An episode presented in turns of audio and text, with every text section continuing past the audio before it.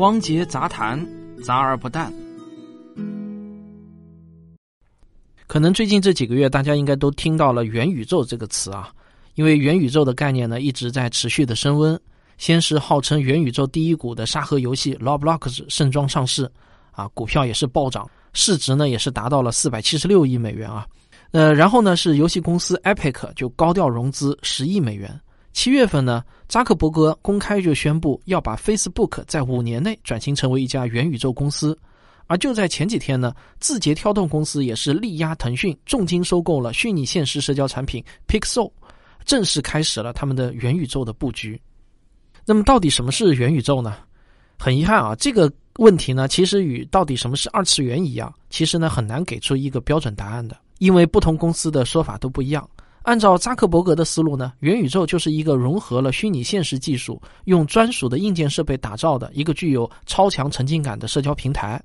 而腾讯的元宇宙概念呢，是一个独立于现实世界的虚拟数字世界。用户进入到这个世界之后，就可以用新的数字身份开启全新的自由生活。马化腾还为这个概念起了一个新名词，叫做全真互联网。阿里巴巴眼中的元宇宙呢，是允许商家自行搭建 3D 购物空间，让顾客进入到天猫的店铺以后啊，可以有一种云逛街的全新购物感受。而作为元宇宙第一股的 Roblox，它的目标呢，就是建立一个让用户能够尽情创作内容，并且在虚拟社区中交流和成长的在线游戏。好了，听到这里啊，我估计经常玩网游的人可能会很不以为然啊。或许很多人会想到，已经上线运营快二十年，曾经风光无限，现在呢是人去楼空的网络模拟社会第二人生啊，Second Life。什么元宇宙不元宇宙的，不就是早就存在的 MMORPG 吗？就是大型多人在线角色扮演游戏嘛。这个搞得神乎其神的啊，商家就会制造新概念。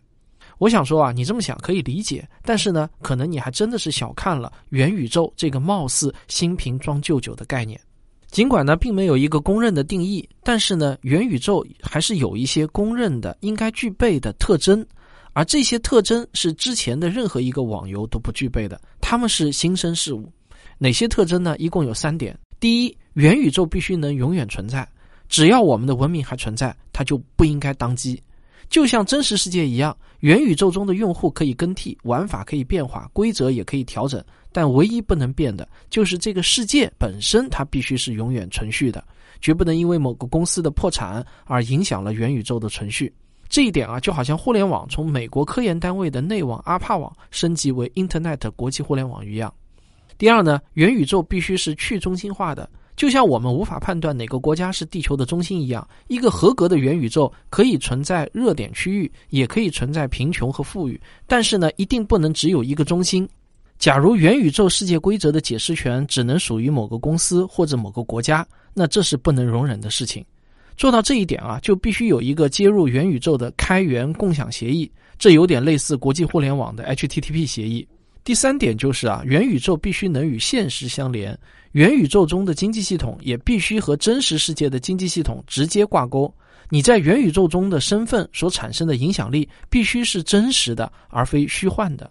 正是元宇宙的以上三个特征，才被众多科技界大佬奉为下一代互联网的门票。如果你听到这里还是对元宇宙的概念不以为然，那你可以回想一下，当年人们热议移动互联网概念的时候，一样有很多人对移动互联网的概念不以为然。但后来的事实证明啊，所有不重视移动互联网概念的互联网公司全部都被淘汰了，无一幸免。好，下面呢我就来详细的讲一下元宇宙的这些特征。如果用这三个特征来衡量一下目前打着元宇宙概念的应用，你就会发现，所有的应用不过是虚拟现实加社交、虚拟现实加游戏和虚拟现实加购物而已。当然，比起几年前，虚拟现实的软硬件技术都已经提升了不少。我们当然可以使用最新的软硬件技术来创建一个让人耳目一新的好应用。但是啊，就像上面我们提到的几个互联网巨头的布局一样，无论多么优秀的应用，都只能吸引到一部分用户而已。我们可以使用这个新的应用，也可以不使用它。它可能很有趣，但它绝对不会像智能手机取代功能机、移动互联网取代传统互联网那么彻底。或者可以这么说啊，只要这些虚拟世界依然还是一个依附于其他系统的应用程序，那它就可以被安装，也可以被卸载，当然也可以被无情的抛弃。只有操作系统这个级别的应用程序才有可能创造一个新的生态，也只有操作系统才具有成为元宇宙的潜力。但是呢，只是具备成为元宇宙的潜力，这还远远不够。不知道你还记不记得你上次更换手机的时候是如何把旧手机的数据迁移到新手机里去的呢？如果你的旧手机是苹果，而新手机是安卓的话，或者反过来啊，我相信这个迁移过程呢会让你感觉痛苦。为了避免在元宇宙中遭遇同样的尴尬，身为元宇宙，那就必须要遵循一套相同的底层协议。无论是哪家公司开发的元宇宙应用，都必须使用这套底层协议来确保用户的数据不会受到损失。在小说或者电影当中，人们总是匆忙的把一个虚拟现实头盔或者呢眼镜给套在自己的头上啊，然后呢这就进入到了虚拟世界。如果想从虚拟世界离开，哎，摘下头盔或者摘下眼镜就可以了。但在现实中啊，肯定不能这么做。小说和电影中的社会环境都是赛博朋克式的设定，在赛博朋克的世界中，人们的生活水平极低，但技术水平却极高。但我们现在的生活呢是完全不同的，无论是公共设施还是居家环境，我们的生活水平正在变得越来越高。除了在虚拟世界中冒险以外，我们还需要美食、旅游、健身、运动等等。我们有着丰富多彩的业余生活，在业余生活当中，我们还有着随时随地与互联网保持联系的需求。所以啊，我们肯定无法接受回家之后再套上头盔这种操作。对于可穿戴设备。谁能够做得更轻巧，谁就拥有必然的优势。我们要么把虚拟现实眼镜做得比手机更轻巧，然后淘汰手机；要么呢，我们就必须接受虚拟现实眼镜与手机、蓝牙耳机、智能手表这些设备共存的局面。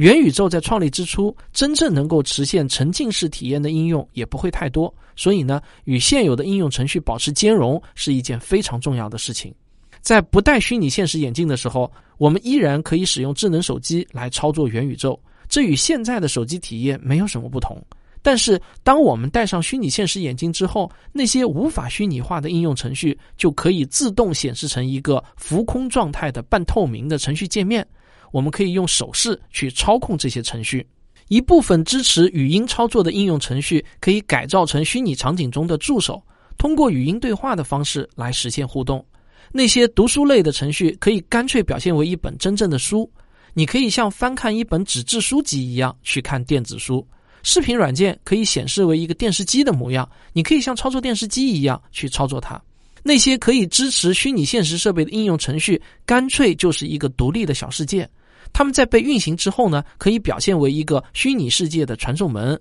只要你走进去，就可以抵达另一个全新的世界。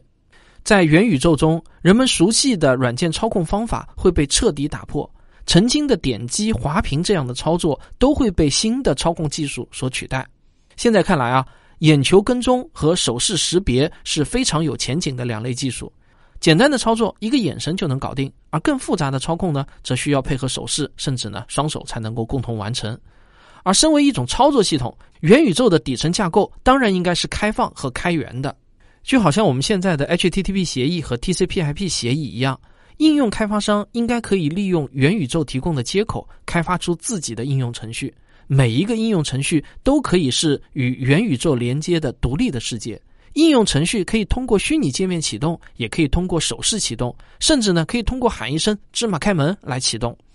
你也许可以通过扔出一套音箱道具来启动一个音乐播放器，然后啊，可以通过一把虚拟的砍刀砍碎这个音箱来关闭它。在元宇宙的世界里，肯定会出现各种各样五花八门的操作。只要你觉得够酷，就可以打破常规。没有什么规矩是必须被遵守的。这个世界是由所有的用户自由创造的。大部分人都认为啊，元宇宙里必须有一个能够把虚拟货币换成真实的钱的经济系统。啊，就好像游戏里的金币或者腾讯的 QQ 币一样，但是啊，我觉得这显然是个把元宇宙看成游戏的旧观念。元宇宙并不非要有一套独立的经济系统，你可以在元宇宙里继续使用微信支付，或者呢支付宝，或者啊数字人民币、比特币等等。元宇宙与现实是高度连接的，没有理由强调元宇宙里应该怎样。用户为王这句话放进元宇宙里也依然适用。之所以我们的影视作品里看到那么多强加给用户的规则和限制，只是因为那些故事的设定是一个赛博朋克的社会而已。在现实社会，用户习惯才是最重要的规则。现在很多人都在为如何把不同的元宇宙打通操心。有人认为区块链是一项关键技术，只要有区块链存在，元宇宙之间就可以相互信任。但是这个观点最大的问题是啊，没有任何一个公司有向别人开放数据的义务。只要 Facebook 不想与腾讯发生连接，那腾讯无论多么积极，两个元宇宙也连通不了。如果元宇宙本身就是操作系统，这个问题就直接迎刃而解了。每一个安装在元宇宙里的小世界，当然会为元宇宙本身留下接口，而元宇宙恰好就是那个能够帮助小世界们互相沟通的桥梁。将来啊，无论是虚拟购物、虚拟社区还是虚拟游戏，所有的应用都会被真正的元宇宙所整合，成为元宇宙当中的一个小世界。但最终谁会整合这一切？现在呢还很难判断。我觉得啊，将来应该会由国际标准化组织出面，联合众多大的科技公司啊，比如华为、小米、苹果、脸书、谷歌等等，就好像现在制定五 G 的技术标准一样，元宇宙也会诞生几万甚至几十万个专利技术。元宇宙的话语权它不会被任何一家公司所掌握。从本质上来说呢，元宇宙是一场现实世界与数字世界的接口革命。沉浸式体验将会最终战胜抽象的程序界面，现实世界也将通过沉浸式体验与数字世界无缝连接。有很多人都担心沉浸式体验会让人们沉迷于虚拟世界当中无法自拔，但我对此呢有一个不同的看法：人类建设元宇宙绝对不是为了逃避现实，因为数据本来就是真实世界的一部分，而作为两个世界接口的元宇宙，它本身就是现实。好，这就是本期的汪杰杂谈，感谢您的收听，我们下期再见。